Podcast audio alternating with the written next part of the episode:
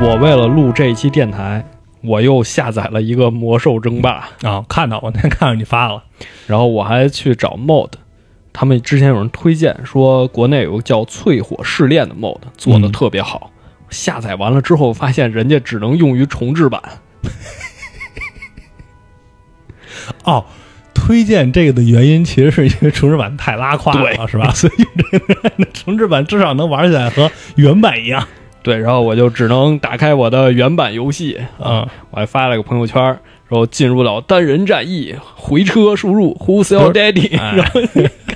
啊对，这也是算是最大的黑点之一了吧？到现在为止，这我们后面会聊啊。对，今天还是讲讲它比较好的、比较爆白。今天我们都是爆白哎，啊。这都是爆，现在还是嗯爆白，还是爆白。对，对，最初就是我们非常小的时候接触游戏的时候，都是在书店。对书店它有一个专区，就是那个货架上摆的全是游戏，那种大盒。当时你知道，以一个小孩的视角看那个东西，感觉就是庞然大物，对那么那大一盒东特西大，特大那对，个，然后特别厚，然后花花绿绿的，嗯，就觉得这个东西特别吸引人，什么都有。对，那哦上面那种各种名字，对，那名字都特酷炫，满足你中二的所有幻想。对啊对，魔兽争霸、荣誉勋章、对使命召唤啊，全是那些。尤其是魔兽争霸摆在一般都是最显眼的位置，嗯对然后两大盒，一盒是混乱之治，一盒是冰封王座，嗯，一个兽人的大脸，一个阿尔萨斯的大脸，哎对就这个真是童年记忆，就是印象深刻，刻在脑子里的这种对，就是我记得很清楚。咱们现在都说是正版游戏的受害者嘛，嗯因为那时候你安正版还不如上网上下盗 版，因为正版安装完之后你还得用盘才能玩，对，没盘你还玩不了，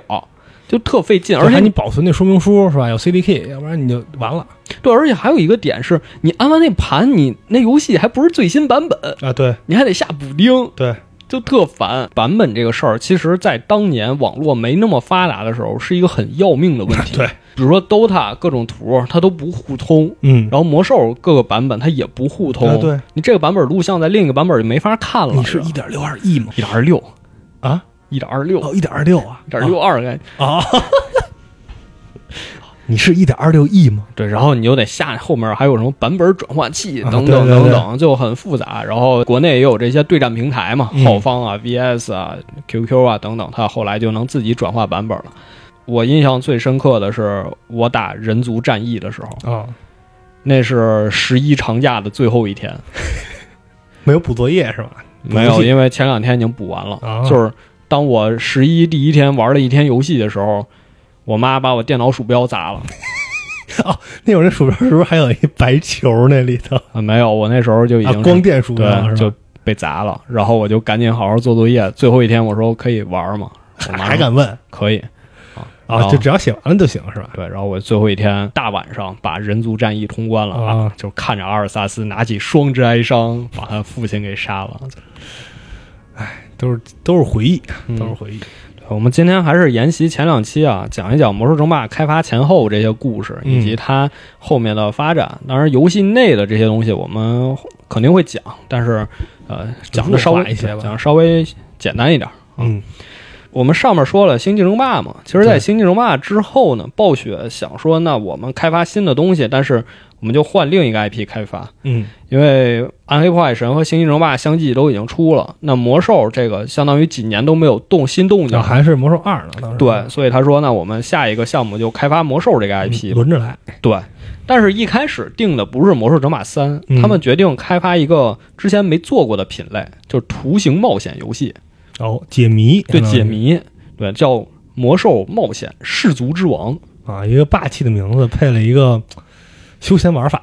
对，就听着有点不太搭调。对啊，当然这个名儿大家肯定很熟悉，因为后来有一个小说叫《氏族之王》嘛，嗯，然后剧情其实也都是一样的，因为那个小说就是根据这个游戏剧情改编来的。哦，故事就是讲萨尔他的父母都被刺杀了，然后嗯他作为一个小孩儿、一个婴儿被丢在冰天雪地里，被一个人族捡起来了。这个人类呢，后来就收养他，把他培养成了一个决斗士。嗯，再之后，萨尔长大，兽性觉醒，就意识到自己是个兽人，这是一个狼孩子的故事，对，狼孩儿，然后就要从希尔斯布莱德丘陵逃出去，嗯，之后回到自己的氏族，然后接受试炼，成为部族首领，就是这么一个故事。啊，其实就非常简单。这个游戏其实当时已经接近开发完成了，但最后并没有出版，所以大家现在听着可能挺陌生，就说啊，魔兽还有这个游戏啊，确实是有，嗯，但是它没有真正出版过。正是因为被砍掉了，所以后来才写成小说了。然后再到后来是直到二零一零年，一位俄罗斯热心网友，啊，一个俄罗斯哥们儿是吧？厂长的哥们儿俄罗斯的敖厂长嗯啊，俄罗斯敖厂长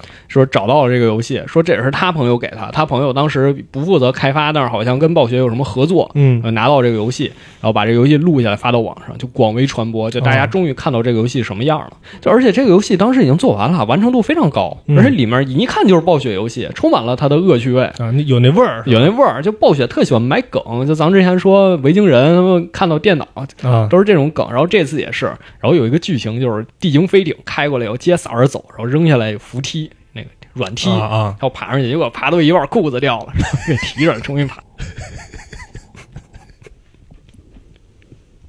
你咋了？我有一个类似的经验经历， 所以所以所以我我在知道这段剧情之后，就是就插一个啊，就这 属于类似的经历，就是你知道那种呃，现在就那种水城乐园特别多那个模拟的那个冲浪的那种啊啊，我之前 前两年去玩那个，然后本来一直都挺好，就是因为我高度近视，我玩那不能戴戴戴眼镜、嗯啊，我有一点恍惚，在我站起来的，然后突然摔倒了，摔倒之后那个浪不是给我冲上去了吗？给给我一股冲掉一半儿。 所以你一说萨尔这时候我就，我就我就满满眼都是那个自己被冲上去的那种尴尬的尴尬的表现，挺好，挺好。根据真实事件改编啊的。根据真实事件改编。对，当时为什么暴雪一开始想做这么一个冒险游戏呢？嗯就这么一个解谜游戏，其实有几个原因。第一就是暴雪一直就想做这类游戏，啊，对，包括你看他们《失落维京人》，嗯其实也是一个冒险游戏，哦对，也是一个解谜类的。但是之前是因为美术，就是美术人手不足，所以他们才没做。这种游戏还需要很厉害的美术是吗？对，因为就是为什么现在大家都愿意做三 D 动画，啊不做对啊二 D 动画，因为嗯二 D 画着累，做多，然后你三 D 建模之后就方便了。哦，哎，我我一直以为是二 D 这种反而省事儿没有没有，二 D 这个很累的，就你要画原画什么的，工作量非常大。第二个就是当时暴雪 RTS 游戏做的有点烦了。 凡尔赛， 这也很凡尔赛。哎呦，我做得太好了，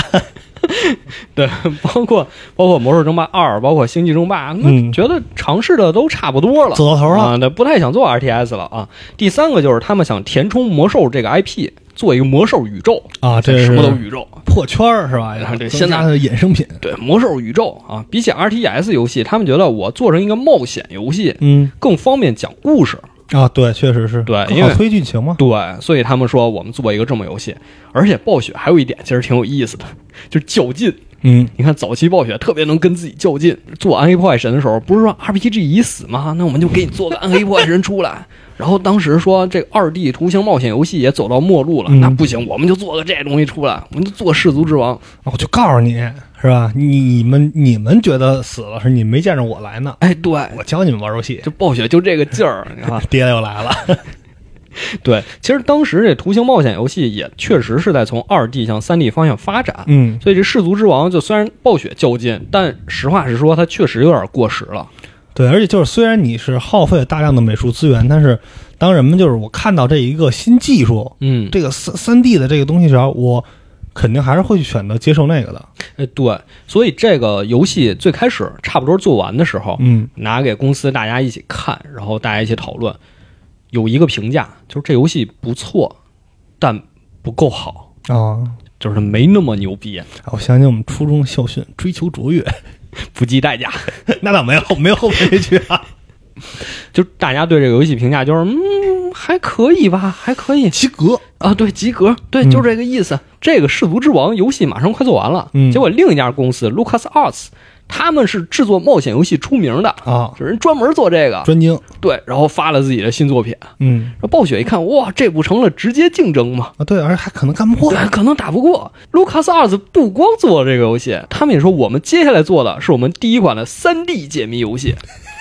降维打击， 直接降维打击暴雪一听，哇，这不是 啊！你看，就跟《星际》的故事一样一样的。当时《星际》也是去送去参展的时候，就是我们俩 E 还三 行，对，然后结果发现竞争对手，哇，那都快做完了， 然后做的比自己牛逼坏了，回去又推倒重做。对，那这这回这是真的吗？这回这是真啊的，这这回这是真的。那这王真的木自信还算不错哈，这对个保险。然后加上这个游戏呢，没达到心中预期，嗯就说那我们如果想达到预期，又得推倒重做，那就对不知道得花多长时间了。然后暴雪就不太能接受，最后那个创始人 Mike Moheim 就说：“我们为了魔兽这个 IP，为了不砸这个牌子，嗯咱就不要做了。”啊，于是就把这个游戏给砍掉了。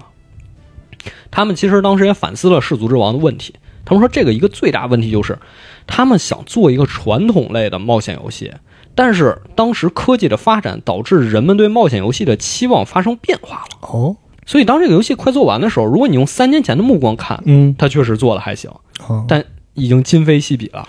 那因为那会儿确实是技术大爆炸嘛，对，所以在接近开发完成的时候砍掉这个项目，你不光对员工没法交代，那对你对这个玩家，你对观众也没法交代，对对，资本也没法交代啊。 对谁都没法交代啊哈，你得给大家一个说法。我做了一个违背祖宗的决定，这让神医宇宙就得出来了，各个神医。对，就是你得给大家一个说法，嗯所以怎么办呢？就后面紧砍掉之后，就正式宣布砍掉之后，紧接着宣布我们下一个项目要做《魔兽争霸三》。啊，就是打一巴掌，再给一甜枣，这期待吧，这这好吧，再等再等再等。对，我们下一个就做《魔兽争霸三》。嗯，氏族之王被砍掉呢，嗯就自此之后就成了暴雪一个心病啊，就是都一个快做完游戏快被砍掉，你可想而知这个打击是很大的啊是啊，啊。所以你看后面氏族之王也出了小说嘛。嗯然后《魔兽三》的战役，当时官方也说了啊，虽然砍了，但是我们会做《魔兽三》，而且砍掉的东西在《魔兽三》里有体现。啊，就故事我给你讲了。对，所以《魔兽三》它最开始第一个玩家玩到的角色就是萨尔嘛，嗯它以萨尔为第一视角嘛，然后再包括后面《魔兽》电影，想想《魔兽》电影讲的剧情，它是人哦族和兽族交战。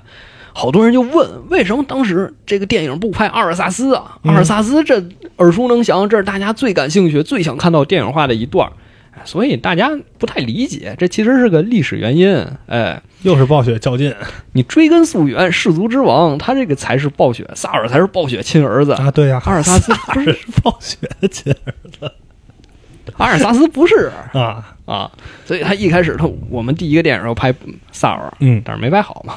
嗨，这就不用说了，后面再说嘛。嗯然后魔兽三就立项了嘛，然后他们立项开始说，那我们还是回归传统，做一个 RTS 游戏，嗯但是我们又不想做那么传统的 RTS，那里面又加上什么新东西呢？就是加了 RPG 元素。啊，之前的 RTS 游戏呢，更强调战略的部分，对，有如何排兵布阵、或者侦说是察资呀源、采集，哎，对啊这种。建房子，嗯，但这次加了 RPG，所以它更想强调战术、嗯战斗。我要让大家花时间在打仗上。哦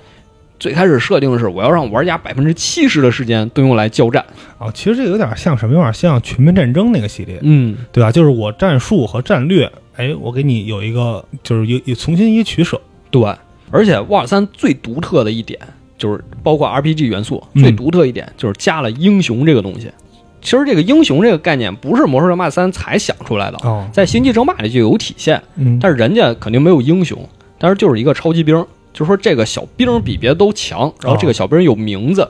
比如说神族战役里你能控制泽拉图嗯，啊，就是他就是一个更强的小兵，但这样就会出现一个问题，就这兵儿他强吗？他确实强，对，但是他死了就没了，嗯，就大家不敢拉他出去打架，变成一吉祥物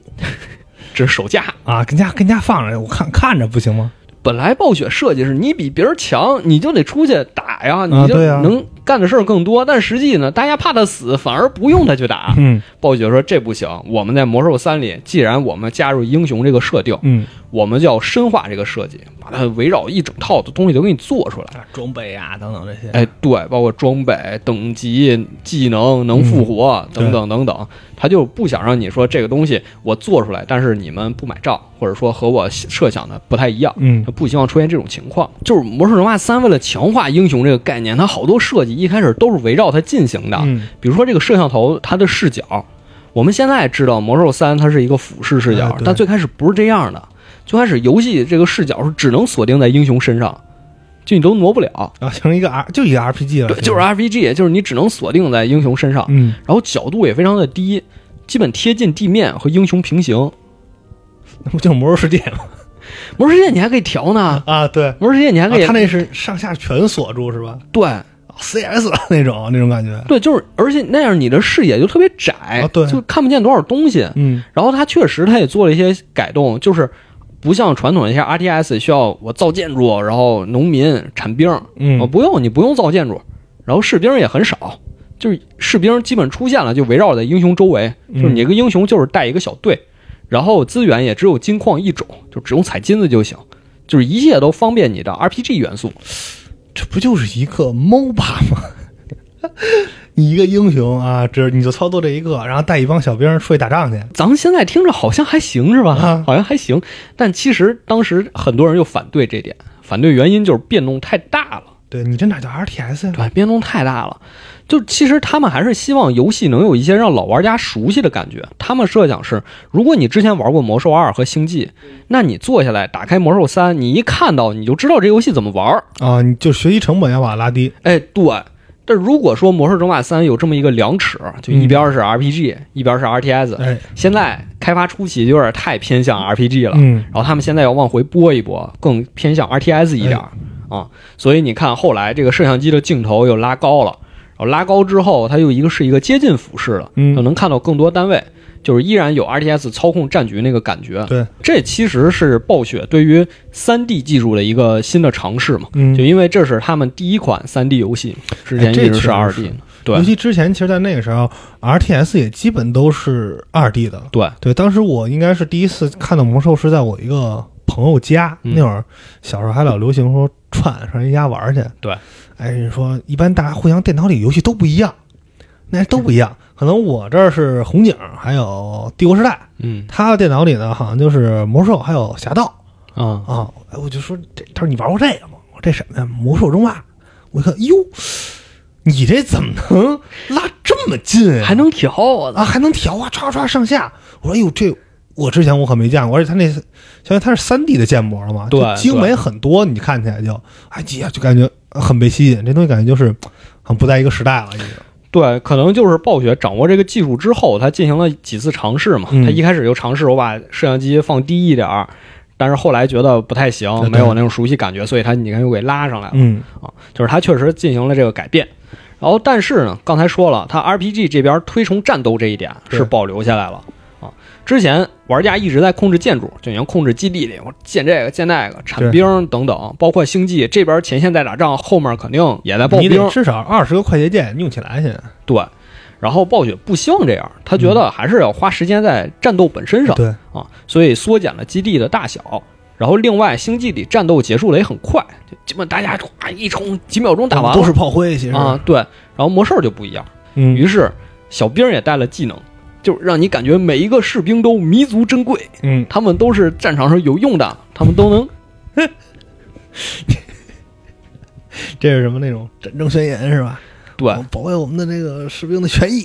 对啊！你看，确实在战斗上两个游戏差距很大。嗯魔兽上基本你死一个兵是很严重的事情，啊，对，我是玩不死族的嘛，一个必须要练的操作就是怎么在小兵还剩一丝儿血的时候，用死亡骑士给他用死亡缠绕，啊给，他加血给他救活。对，其实相比较，呃，就还是咱们刚才说的那些游戏啊，就是同期的这些 RTS，嗯，包括星际啊，你可能架一坦克小狗过来，邦邦炸没了啊。魔兽那不是包括像帝国也是弄一个那种投石机，是吧？一帮人走过来，梆全死了啊。什么红警就更不用说了，那就是屠杀 红警。对，所以你看它魔兽的设计确实是它在向着这点也有了其他一些配套的改变。嗯，所以你能拉近，你也能看到他每一个人，他也对是一个强调，其实，对，比如说星际和帝国时代，嗯他们们人口上限是二百，对，所以你的部队可能非常庞大嗯，集结一大批部队，但魔兽就变成一百了，而且每个单位它的人口数量是不一样的。对，就其实你是没不会有一百个单位的，对，就后期你的兵可能就没有那么多，嗯所以也更强调个体的价值。啊这是魔兽在 RPG 和 RTS 经过这么几次平衡之后嗯，得到的一个比较能折中，就大家都能接受的这么一个方案哎。而且在资源上，刚才也说了，只有金矿就不行，还是嗯得加点别的。于是就又加上了木材还有人口这么一说，嗯，然后之前连人口都没有， 那不就是 MOBA，只有金子，那不就是 MOBA 吗？就最开始还有一种资源叫魔法石，啊，这哈利波特联动，这魔法石能干嘛呢？嗯魔法石能买英雄，以及能升级你的种族最高级的那个科技。哦，我知道了，这搁现在就是什么呀？游戏币是游戏币，你刻的点券儿是点券儿，这魔法石就是现在你手游刻的那点券儿。你想，你想达到巅峰吗？你得刻一点儿，哎就是这感觉。你要买皮肤，只只能用点券买，你得用，你得不能用用游戏币买哎对，你想，你你突破，你看你突破到几突突破到九了，你想突破到十吗？充钱吗？哇，这我们可太了解 了，太熟悉了。对，它有这种魔法石资源，嗯这个资源在地图上也比较稀缺，那啊是，就不是说像木材、金币那种你能采集的嗯啊，不是那样。它就是给 RTS 和 RPG 两个模式之间留一个缓冲用的，啊，这不用像星际一样，因为星际你从一开局你就得精神高度紧张，对，就我要采取什么战术，布置完基地，别人又来偷袭了，我还要侦查怎么怎么样。嗯他不想这样，魔兽他想改一改这个游戏节奏，所以他先给玩家设置了一个目标，就是这个魔法石。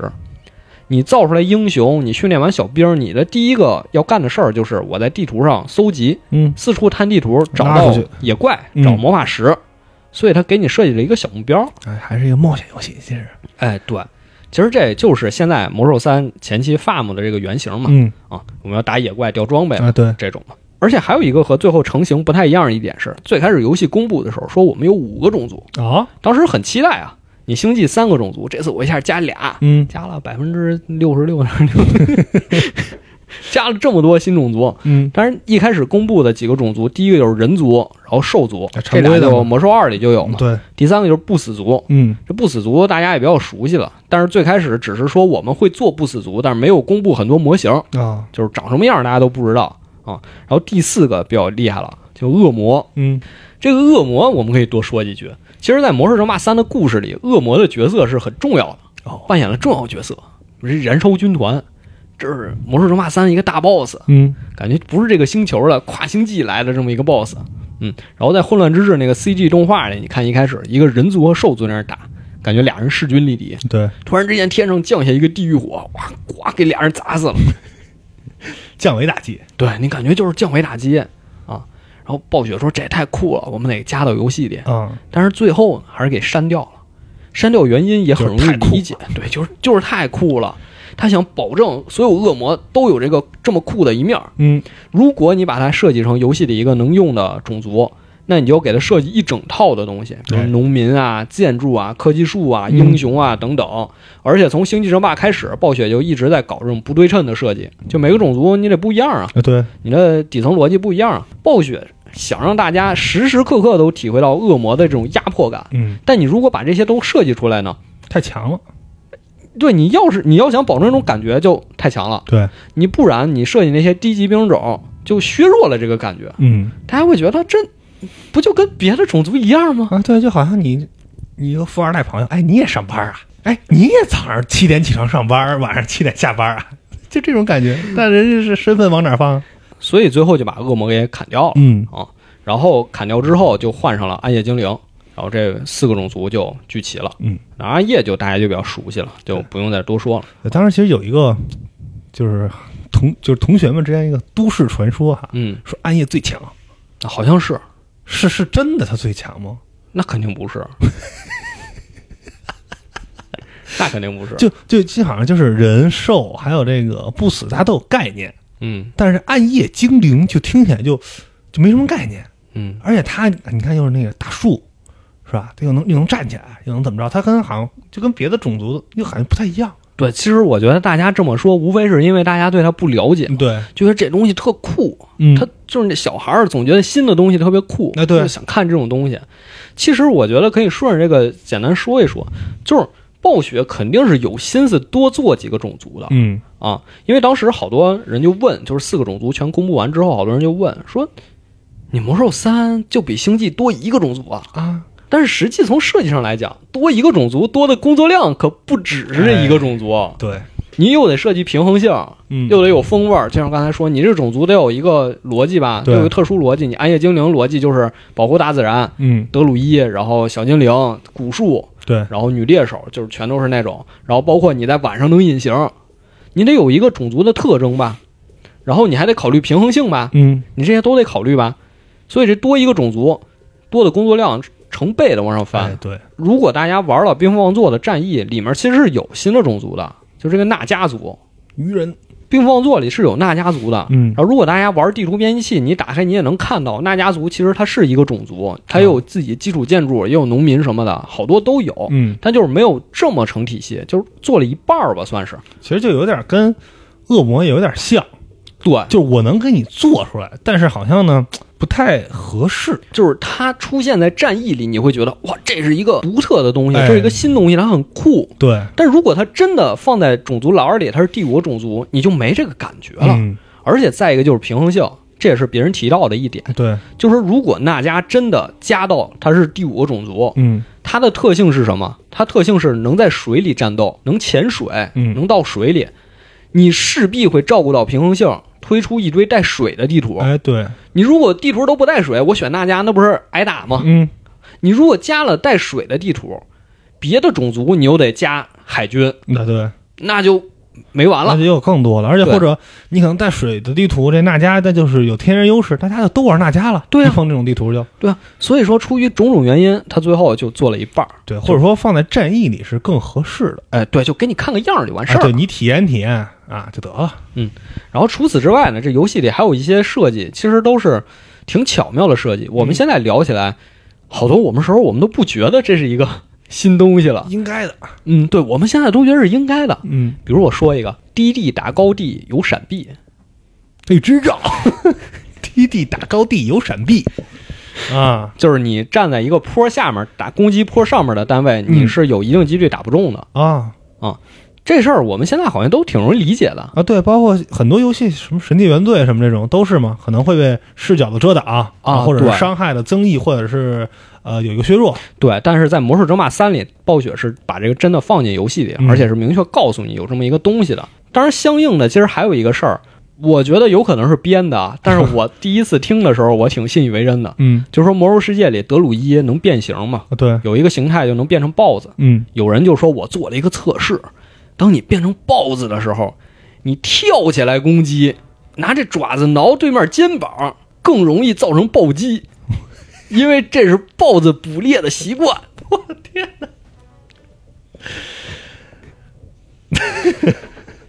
如哎，如果真的是这样的话，那我服了， 那我真的服了。这这个可能是胡说啊，但这个低地打高地，这个肯定是真跳的下，打你的头是吧？跳起来打你膝盖。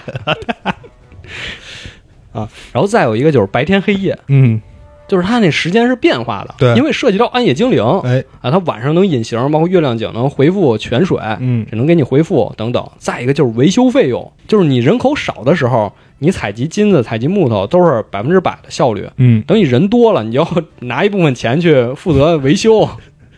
这是什么嗯保？养，你看延迟退休 啊，让他们对，它就有这么一个设定。但这些我们现在想起来，好像呃已经习以为常了，已经我看起来就就特合理。特对特合理，就是就是这点，就这些虽然都是新东西，但都很容易理解，啊，对，看一眼就记住了。嗯啊，所以这是魔兽挺神奇，说暴雪厉害之处嘛，就是它这些东西真的，它不是这些东西出来恶心人的啊，对，就他那个机制是让你觉得，哎，好像是还啊哎你说对之前怎么没想到呢？不过这个就是人口一多，然后它有一个相当于是。其实就是一个底 buff 嘛，对对，其实也是和传统 RTS 分开的。嗯因为传统 RTS 一般来讲啊，咱们就说可能大大后期打仗，那我肯定得把人口拉拉满，对我得去跟你打。啊对他这你就其实有一个有一个平衡在里边。没错，咱们刚才说的都是 RTS 的部分，嗯但这个游戏之所以这么受欢迎，还有一点就是这个单人游戏战役模式剧，情，这故事写的太好了。嗯，这故事加上这个游戏 RTS 本身，整个游戏的完成度实在太高了。它前面又给你加了 CG，嗯而且在每个章节之间还有演出，哎，还有支线任务什么的，你听着就代入感特强。整个故事和星际也一样，嗯，非常的流畅。这虽然大家对这个故事都比较熟悉了，但我们还是简单捋一遍吧。啊，就故事一开始是这最后的一个守护者麦迪文，嗯他来警告人族的国王，就罗丹伦的国王，就说你们快逃吧，艾泽拉斯要毁灭了。散布这种恐怖恐怖谣言，对，国王你说这什么谁神神叨叨精的？神病，精神病有病吧？给轰出去。嗯，轰出去之后呢，果然在自己境内发生了瘟疫。哦，他说这怎么办呢？派人去查一查。于是就啊不把派他请回来吗？没联系上啊没联系上。于就是让我滚了，于是就派出了自己王子，就阿尔萨斯，嗯就说正好你也历练历练，去调查一下嘛。王子调查一圈之后，发现有一个叫诅咒教派的这么一个邪教啊，在散播瘟疫，就把所有的粮食都给腐蚀掉。坏蛋，对，这样别人一吃就变成僵尸了。嗯王子杀掉了诅咒教派的头儿科尔苏加德，然后发现斯坦索姆这个城里好多人都吃了这谷子，嗯，就他如果不行动，他马上就变成僵尸了。就与啊，嗯与一自个经典的这个丧尸伦理梗是吧？对，对，然后王子就决定壮士断腕，啊，杀对我要在他们变成僵尸之前把这个城屠了，清洗的一干二净。嗯，之后呢，出现一个恐惧魔王，恐惧魔王跟他说：“这事儿还没完，小子，对，你要想终结这一切，你就来诺森德找我我别走，啊！”阿尔萨斯于是就追到诺森德，嗯追到诺森德之后，碰见一个老熟人，一个矮人儿，啊穆拉丁。穆拉丁告诉他，这附近有一把剑，叫双摘伤，拿到之后就能获得极大的力量。嗯王子复仇心切呀、就要拿这个剑。但是这个剑其实是巫妖王的一个诡计，啊，就如果你拔出这个剑，你就会中他的诅咒，就是相当于你被他控制了。嗯王子顾不了那么多，就拔出剑了，然后剑气就把穆拉丁也给伤到了。啊然后他拿着剑杀死恐惧魔王，虽然他大仇得报，就是说自己国家这个瘟疫总算是源头被消灭了，嗯但他不知道已经自己已经被巫妖王给腐蚀了，啊就是他就从一个圣骑士变成了死亡骑士。嗯转头又回到自己的国家，把他父亲给杀了。杀死之后，巫妖王就控制阿尔萨斯，就说：“你要复活科尔苏加德，然后复活之后，你要让他召唤出燃烧军团的首领阿克蒙德，嗯他就能来到艾泽拉斯，驾临这个世界。”然后这个阿克蒙德出现之后呢，就开始盘算着我要带领这个燃烧军团重新攻占艾泽拉斯。然后话题一转，另一边，咱们刚才说这个氏族之王的嗯暴雪亲儿子萨萨尔啊，萨尔也收到麦迪文的命令，就说你们赶紧跑吧，这世界要完蛋了。但是萨尔信了，啊，萨尔信萨了，尔信了，啊因为他发做小广告了对，因为他做梦梦见这段儿，啊，我梦见过这段儿我们老师啊，这是启示是吧？啊，对，他就信了，就赶紧带自己兽人同胞到卡利姆多这片大陆，嗯然后在这大陆结识了牛头人，结识了巨魔等等，然后包括和暗夜精灵也产生了一些矛盾，但最后都化解了。嗯然后麦迪文就出来说：“你们必须同心协力，才能抵抗住燃烧军团入侵。啊”然后最后燃烧军团就是占领世界树，嗯就能获得无上的魔力，但是被三个种族联手给抵抗了。啊最后马法里奥唤醒了所有小精灵，这个小精灵汇聚一起，把阿克蒙德给炸死了。哎其实这个也有一点像《指环王》的那个故事哈，对，都是一个一个这么一东西，然后腐蚀人的这个心灵，是吧？嗯，他也告诉我们不要这个冲动，年轻人。当然，这个是混乱之治的故事，嗯讲的比较简单、啊。中间有一段就是暗夜精灵们在唤醒自己的德鲁伊的时候，发现了一万年前啊还关押着一个囚犯，啊就是一个恶魔猎手叫伊利丹。把事儿都忘了这如果没有这事儿，基本就 忘了。啊！其实判的是有期徒刑，对，这这基本就忘了。给忘了。然后泰兰德说：“这我们可以把他放出来啊！我嗯们现在大敌当前，要团结一切能团结的力量。啊，对，就把伊利丹放出来。就伊利丹放出来不干正事儿，阿尔萨斯偷偷跟伊利丹说，有一个神器叫古尔丹之炉，嗯这是恶魔的一个神器，你把这神器摧毁掉呢，你就能削弱恶魔的力量。啊，伊利丹说，那我得看一看。结果他发现，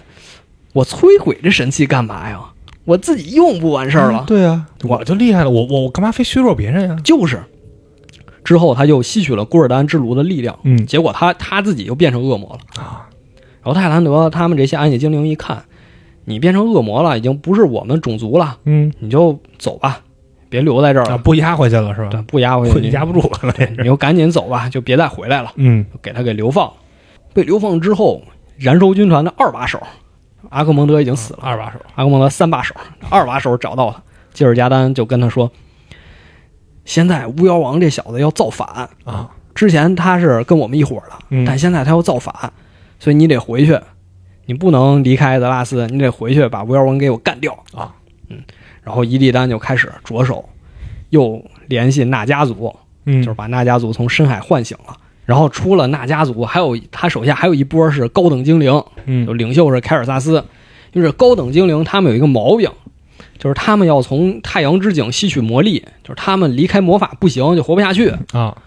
但是无瘾对，但是太阳之井被阿尔萨斯给摧毁了，他他们就成天就是贩毒瘾，啊也受到人类的压迫。就是人类说你们都这样了，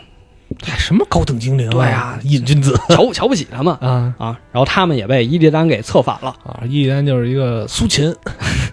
然后伊利丹就领着娜迦呀、高等精灵，他其实也不想杀巫妖王，嗯，他说：“那我现在手下有这么多人，我力量这么大，干脆咱我单干吧。对找个山头自立为王得了，啊得过且过啊。”于是他就在外域就攻占了地狱火堡垒，嗯自立为王。但是这事儿其实骗不过吉尔加丹，就是他刚那边说我们刚有一个领地，吉尔加丹就出来了，就说：“好小子，啊，你不干活，不是说好了说他要造反，结果你俩一块儿造反对了你俩一块儿造反，赶紧啊回去，好好干活。”啊！回去干活伊利丹被逼得没招了，于是就又回到了艾泽拉斯，就到冰封王座下面，就准备和阿尔萨斯展开一场决斗。嗯这个阿尔萨斯呢，他也是知道巫妖王要造反，然后巫妖王的能量在逐渐的流失，哦，所以巫妖王就赶紧就是说你赶紧回来吧，嗯你回到我身边，你来守护我。然后阿尔萨斯就快马加鞭回到诺森德，于是，在冰封王座下面就和伊利丹展开一场大战，最后是把伊利丹给杀死了。啊，当然，这我们得说啊，《魔兽争霸三》里确实是杀死了，但是暴雪后面吃书了，说他没死。毕竟主角嘛，对主角之一嘛。阿尔萨斯最后就走上了冰封王座，嗯戴上了头盔，成为了新的无妖王。啊，这个《魔兽三》的故事就结束了。结束了。其实，在这个主线故事之外，还有一个小战役叫多洛特的建立哦啊，它讲的是雷克萨的故事。这个故事就是一个完全的 RPG 了，嗯就是你只操控英雄，都没有小兵儿，然后你那地图巨大，你能四处探索，还有地下城，嗯然后你还能吃经验书、买装备什么的。他把暗黑做进去了是吧？就是一个纯 RPG 游戏啊，啊。当然，咱们刚才也把战役简单讲了一遍。这个战役之所以让人印象深刻，原因过场动画功不可没。嗯这《魔兽三》的过场动画虽然不多，但个个都是名场面。啊，这就是暴雪娱乐了是吧？对，就啊开始做电影了，开始真的拍电影了。哎，而且通过这些过场动画呢，游戏里这些主角的性格都塑造起来了。嗯就你知道这是主角，你能跟他代入了。啊，就好像是，呃，其实就像是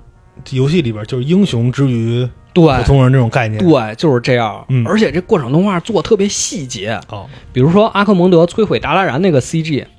最开始左下角有一个蜻蜓飞进来，嗯然后它其实整个 CG 是告诉你它要毁灭一个城市，但是这个蜻蜓就和这件事儿产生了一个反差，哦，就是它其实好多都是精心设计过有一的。些就是镜头表现。对，以当时的技术力来说，这过场动画质量非常的高。嗯最开始呢，咱们说萨尔做的那个梦，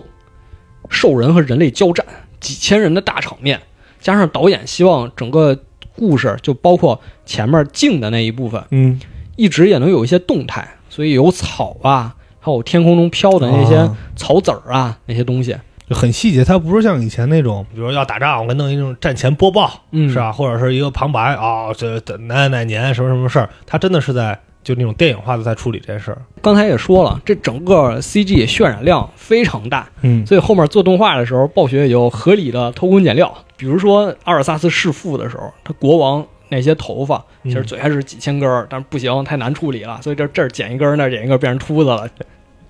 但是没有那么秃啊，啊，就那毕竟那会儿科技，你说现在可能出于鼠毛社是吧？现在那会儿怎么可能啊？那会儿那都是一大绺儿一大绺儿的。对。然后麦迪文都知道，他能在人形态和乌鸦形态来回切换，然后它变成乌鸦是一种纯黑的乌鸦。为什么纯黑？因为黑色显得毛多，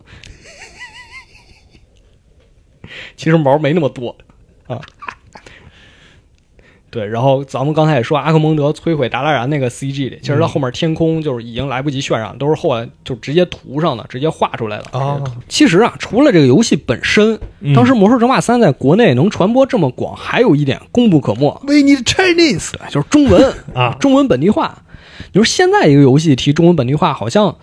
好像这游戏你就应该有，不是 不是不是不是，那 Steam 刷差评的多了去了。不是 We need 对呀、 Chinese 不是对呀、就是因为你没有，我才给你刷差评啊。对，，就是以前可能大家就接受了，有些游戏没有就没有中或者文说嘛有只有繁中啊，对啊，我秦瑞宇我也能看。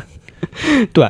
虽然当时的中文翻译确实挺民间的，嗯就魔兽三》找的确实是外包，啊，翻译民间翻译对，所以它里面也有一些错误，啊但瑕不掩瑜。嗯，这个汉化绝对功不可没。对哎对，这有些翻译错误现在已经成梗了，比如说尤迪安，就是现在我们都知道人家正常翻译叫嗯伊利丹嘛，嗯但是当时就呃，因为在网吧翻译条件比较艰苦，嗯灯光很昏暗，然后就看眼睛又花了，然模后糊了都看工作量又大嗯，二十、天要把所有东西全给搞定，哦，跟那个高考判卷儿对对对， 捐在那里头办然后看那个小字儿，然后伊利丹那名儿，它不是 I L L 吗？啊，说这那个大写的 I 和那个 L 连上了 U，它下面脸上看成 U 了，这玩意儿反正尤迪安啊，尤莲，对这是一女名儿啊，尤莲，就这些事儿，咱们现在说起来，虽然就挺可乐的，嗯，但是挺心酸的，很心酸，我觉得真的很心酸。这算是大作呀，那会儿，嗯，因为这些翻译错误，还有一个比较大的问题就是《嗯魔兽争霸三》和《魔兽世界》前后连不上了。啊，对，嗯，因为这些本地化，就导致大家一个名儿在英文里是一样的，嗯，但是在《魔兽争霸三》《魔兽世界》，大家看着是两个东西。对，这样的话，我们就没法产生这个代入感。而且很多是因为音译的问题，嗯，比如说一个地名，地名音译就是我觉得他读这个，你觉得他读那个，哎那对不一样了或者。有的是音译，有的就是意译，哎，对，对，比如说希尔斯布莱德啊，在《魔兽三》里叫斯坦恩布莱德，啊说你听着很接近，但是你肯定你中文直观感受这不是一个地方啊，。对，比如说刚才说的战役叫多洛特的成立，这多洛特其实就是杜隆塔尔，就是兽族的出生地。 《魔兽争霸三》确实是培养了很多用户，对，对，但是他当他和《魔兽世界》去接触的时候，他没有那种好像呃看了彩蛋呀，或者到那种那种啊恍哎然大悟那种感觉，对，因为《魔兽三》里其实埋了很多伏笔啊对就已经为《魔兽世界》埋了很多伏笔，嗯随便拿出来一个，其实都能做一个资料片 了。比如说熊猫人，啊比如什么破碎海岸，其实早就说了什么那些东西，啊对，但是因为中文翻译问题，大家体会不到，这是我觉得很可惜的一点。嗯当然，除此之外，另一个起到广泛传播作用的就是网吧，对《星际争霸》这个咱们也网说网吧文化嘛，那对种，咱们也提到了中国跟韩国这个网吧文化嗯啊。当然，第三点，我觉得也是我们要着重讲一下的，嗯，就是地图编辑器。哎，这都算是国内可能初代吧嗯， ，OG 级别游戏制作人的一个游乐场，对，因为当时那个年代，很多游戏都会带地图编辑器，嗯比如说《星际争霸》《帝国时代》这些对都有地图编辑器。 ，RTS 标配嘛，对，好像《英雄无敌三》也有。弄得越来越难啊，哪儿都是对硫磺，对，就地图编辑器这东西，在当时大家好像都习以为常，觉得这是一个游戏应该带的。嗯，加上《魔兽三》的制作完成度这么高，所以地图编辑器就成了一个非常神奇的东西。对，就是它是一个平台，一部分想要自己做游戏的玩家，就用这个平台真正做出了自己想要的东西。对，其实那会儿的《魔兽三》就像一个现在说做游戏的一个引擎一样哎，对，你它是一个对寒霜引擎，你是一什么引擎？对。魔术引擎，啊听起来最霸气。我们聊到自定义地图呢，不可避免的就会说到 DOTA，啊，对，嗯，这是最伟大的吧，其中一个对，算是吧，因为嗯 DOTA 其实最开始也不是在魔兽，最开始就是在星际，啊，对那时候还没有英雄，但其实已经有了雏形。后来等到魔兽出来之后，大家开始在魔兽上做 DOTA，然后每个人做的都不一样，嗯然后终于有人把他们统筹到一起，叫 DOTA All Star，啊，然后这个才开始流传下来，然后大家才去玩。因为不管是平衡性也好，还是你英雄选择，就英雄比较多嘛，嗯，几十个，然后再包括装备等等各种方面做的，算是大家一致认为你是所有这些 DOTA 地图里最好的，嗯然后大家其就实开始玩。其实它这个也很脱胎于就魔兽的对英雄的那个设定哈，六对个六个装备对是吧，升级等等这些，就很有前瞻性。对，就你知道现在很多人会问一个问题：为什么 MOBA 游戏里？每个人只能带六件装备呢，就是因为魔兽里边的那装备，对，因为魔兽里英雄只有六个装备，后来大家就是约定俗成的东西。就这个东西，它是一个历史问题，它不是一个有的人 嗯不是因为这个合理，对有的人解释啊，英雄带十个装备怎么着？那你看 DOTA 二现在英雄就有九个格子嘛，嗯你就九个格子里选六个装备用嘛，甚至还有一个中立的那个格子嘛，嗯对吧？但是从历史角度考虑，最开始都是从《魔兽争霸三》来的，啊，对，其实祖训，祖训 对，对，就是祖训，你爹告诉你，对。然后包括从 DOTA 开始，大家又发现这是一个全新的游戏类型，哎对就是品类嘛，叫嗯 MOBA 嘛。那之后后面的故事就，我们觉得今天展开那实在就是太多了，对，包括 DOTA 跟魔兽的恩怨，受的恩怨，爹和儿子打起来了。啊、当然别别再说，别再说。真的，我那我惊了，我来找一些大家的那个资料的时候，看到大家对对方的那种称呼，不是，我只知道 DOTA 跟英雄联盟会打起来，哎，那太表象了，太表象了。太表象了。这个，这这跟那个沃尔三也会打起来，真的会打起来。哦后来又出了 DOTA 二嘛，然后 DOTA 二也有地图工坊嘛，嗯就是它也是开放，你也可以自己做嘛，自走棋是吧接替了魔兽三的这个地图编辑器这个功能嘛，啊，就是当时官方是有意的引导大家，啊就是他说这也是一个玩法，嗯，他在有意引导大家去做新地图，就是他举办了好多地图制作大赛，哦，就说你如果做这地图，我们觉得好，那我们会把这个地图给你放到资料片里，啊嗯，包括后面官方一些塔防啊什么的，其实都是玩家自己制作的。哎呀，现在说你要是你，我操，做一地图，暴雪哥们都光宗耀祖啊！哎呀，对，暴雪当时给你说是你的名字会加入我们名人堂哎呦，这种，嗯，它叫 Hall of Heroes 啊就是对英雄堂，英雄党这这这个概念啊。然后暴雪其实当时自己也做了很多地图，啊嗯，就是这个就是刚才说他鼓励玩家嘛，就是我做完了让你看看，哎，你看你能做出这个，哎，对，你看出这个，你或者打开地图编辑器，打开我这些图，你学习一下技术，嗯，或者你看我这做的好，你也想做一我做给。你一个思路，对，第二个就是炫技，嗯因为初期暴雪的技术力肯定是大于玩家的，啊，对他就说，你看，哎，地图编辑器我能做这么厉害，你们不来尝试一下？啊，。他是这个，他当时做了好多，就是真是什么都有，乱七八糟 很匪夷所思是吧？很匪夷所思，比如说有这个传统 RPG 闯关，嗯，就是你选一个英雄，然后一路打怪升级打打打嗯这种，然后还有塔防，啊这个大家都知道，然后还有轰炸机，炸鸡你扮演一个轰炸机，你要炸对面基地啊，啊，然后还有复活节彩蛋，扮演小兔子，嗯，然后你去这是一个寻寻找游戏，手机彩蛋，然后什么贪吃蛇啊全全都有。但是我其实这里面最喜欢的一个叫《糖果大战》嗯疯狂糖果战》，糖豆人大作战，糖糖都是差不多，差不多，差不差挺多，差挺多。这糖果战是怎么个玩法？其实就是嗯 MOBA，、多啊，它就是 MOBA。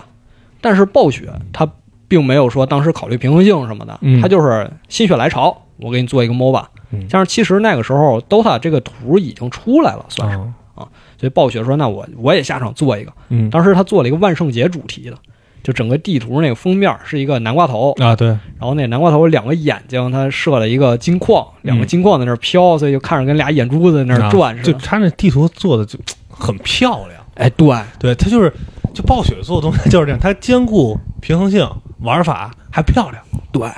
后这个 MOBA 玩法也不太一样，嗯，它当然可以推塔，对但是它更重要的玩法是推车，现在很常见啊，是吧？推车在那个，它手三啊三条路各有一个大怪兽，嗯这个大怪兽叫什么蛀牙，都是蛀牙，因为它是万圣节主题嘛，嗯，然后每个基地有三个法师，你把这个蛀牙推到那个糖果法师身上，那个法师就炸了，啊，就相当于你给人家牙给腐蚀这了。是一个公益游戏，对，刚才手指头。然后你把三个三路这个蛀牙全给推过去，然嗯后你就可以打人家主基地了。啊，是这么一个 MOBA 游戏。当然，这个游戏我最喜欢一点啊，也是我觉得更重要一点，是它为接下来到来的《魔兽世界》做了一个宣传，嗯或者说它用《魔兽世界》底子让你提前体验了一下，嗯因为它两边儿的阵营分别叫部落和联盟。啊，就已经是剧透了。对，然后里面能选的角色其实就是《魔兽世界》的九个职业，嗯就部落没有圣骑士，联盟没有萨满，啊，而且它里面复活的设定也不一样，复活设定是跑尸，跑尸您人死了之后尸体还在地上，然后你灵魂从墓地复活，你要跑嗯过去啊跑到尸体旁边点击你才能起来复活。就是就是，其实就是魔兽世界那些机制。哎，对，就是他用《魔兽争霸三》的地图编辑器给你重现了一下。嗯，而且它包括，其实就是因为你在那种 MOBA，你只能操纵一个英雄嘛，嗯你就是还是操纵一个人去和别人打，其实也是属于魔兽世界这种对，就一个玩法 RPG 嘛。对，可惜的就是这个图暴雪没继续做下去。嗯因为它其实出了几个版本，第一个叫《疯狂糖果战二零零四》，啊，然后它在出二零零五的时候，它做了一些修改，比如说把跑尸这个机制给删除了，嗯然后加上对方兵被推掉之后，它会出两个超级兵来守护基地啊，等等，它做了一些修改，但它没有延续下去。就是它只是觉得这个东西有点意思，但嗯它可能、你就坐着玩儿吧。对它没有意料到这可能日后会成为一个大的类别。呃对，当然，这个我们现在说，这可能是暴雪三十年历史上错过的最重要的一次机会。对，确实是这样。就他可能之前他做的选择是前期都是对的，但是你说，呃就是如果你在经历上来讲哈，那你说我是开发一个 MOBA 呢，还是开发一魔兽世界呢？你搁现在让他选，他不一定还他也不一定会选哪个。其实嗯，毕竟后边有魔兽世界在撑着呀。对，所以暴雪这张官方的自定义地图嗯就预示了下一个游戏《魔兽世界》人类史上可能是最最有影响力的一个人类史上了吗？啊，对啊，你说他在世界范围得有多大的影响力啊？魔兽世界真是教育了至少两至少是两到三代玩家了，对，对，就真的是教育你他不光教育玩家 啊，他也教育了别的游戏公司啊，对对对，那会儿所谓类魔兽世界的啊，就是雨后春笋一样，但最后发现哎看不过人家，这期聊到最后还挺唏嘘的。嗯你就是现在说类魔兽世界、类暗黑，哪有啊类魔兽 对，然后结果你在在聊疯狂糖果站的时候，我差点说成了类 DOTA。啊确实 Dota like 是吧？对，可能以魔兽世界，当它就是魔兽世界算走到巅峰来看啊，它嗯之前的这些尝试，呃，主要还是集中在 RTS，对，但是不得不说，呃，它可能前两部啊，它的魔兽和就它的魔兽和星际把 RTS 这儿算是盖了帽了，也算是对对，你把把这能它的竞技性、观赏性都能做到一个几乎极致的一个状态，而它又在魔兽三里边加入了 RPG。你其实一个其实一个魔兽争霸三，就咱们刚刚说地图编辑器的这个功能，它孕育了多少的游戏，多少游戏类型啊我已对经数不过来了。或者说培养了多少游戏人？对，就是你真是当时真是你所有类型的游戏，你都可以在魔兽里玩到，它对就是一个启动器。对不对？就是很多人，你可能因为在当时来讲啊，你的开发成本可能会特别特别高。对你你会代码，或者你你想你在一个可能 Windows XP 还没有的一个时代，你你你你去要说我用个人的力量，或者我咱俩去开发一个游戏，这件事简直就是不太可能的。对，但是你他给你提供这么一个平台，它其实就有点像一群可能有一个游戏理想的人的一个一个游乐场一样。它你在里边能玩到旋转木马，你能玩到过山车，可能 DOTA 就是在这个游乐场里的那个摩天轮嗯，啊，最耀眼、最那什么。但是你你不能说其他项目不好玩，而且甚至你都玩过这些项目。我觉得当时肯定有很多人和我一样，就是在某一个深夜打开地图编辑器，导入一张暴雪的自定义地图，然后去拆解里面的元素，啊，对，看看它这儿是怎么做的，那儿是怎么做的。 对你也是一个编辑器的一个玩家是吧？对，但是我水平比较差，因为我只会写那种非常简单的触发器，然后改一改数值什么的。 啊，可能就是自嗨一下，对啊，自己可能模拟一个场景啊这种。对，其实今天我查完资料，我甚至有点羞愧，知道吗？原来是这样的。 不是因为，因为我当时玩地图编辑器的时候，我想的一点就是，魔兽为什么打架打起来这么慢呀？啊星际怎么打这么快啊？啊，然后我就把所有士兵的属性调过去了，你知道吗？ 其实人家是故意调过来啊的，对对对，人家让你这样啊，我偏不， 就不爽是吧？感就觉犟。就是啊，而且没有那种就是大当的一下死一片那种、嗯那种感觉。所以总结一下，我们今天聊的这么多吧，其实，在二十世纪末、二十一世纪初，暴雪在走上坡路这个阶段，嗯他们抱着的这个信心，我觉得是所有人都能看见的。这哎是为什么我们呃愿意叫他一声爸爸， ，Who's your daddy？这对，Who's your daddy？这个信心我们是能看见的。就是说，我们一定要做一个精品的游戏出来，对一定要我做一个完美的东西出我来。这个我我都行了，但是我可以不发。我们是看在眼中的。嗯我觉得这也是满足了我们当时对一个游戏人或者对一种完美的想象。嗯，站在现在角度说，好多时候我们工作中、生活中很多事儿力不从心。对，我们想是一个样儿，做出来是另一个样儿。嗯但是我们真的是希望我们能把事情做成我们想的那样儿。这个事儿，当时的暴雪做到了，对这也是为什么我们愿意称赞那时候暴雪的原因。对，或者他有很多就是还是他做出的很多决定，嗯，很多的决心，他有时候呃。其是肯定会有理想主义在里边儿，如果你没有理想主义，你也做不成这么多革新的事儿。对，但是它的魄力、它的执行力等等，都是很值得大家去称赞的吧？可能也是现在很多的厂商，甚至说到我们个人都不具备的这么着一种 素质。暴雪的这点就在我们下期要聊的《魔兽世界》里，到了一个巅峰。走到天荒，爆黑别急啊，爆黑别急， 这 这马上快了，快了，快了，快了，快走了！到底儿就要 走到底儿就要出溜了，快了快了，啊快了啊！啊行，那咱们就下期再见，拜拜。拜拜。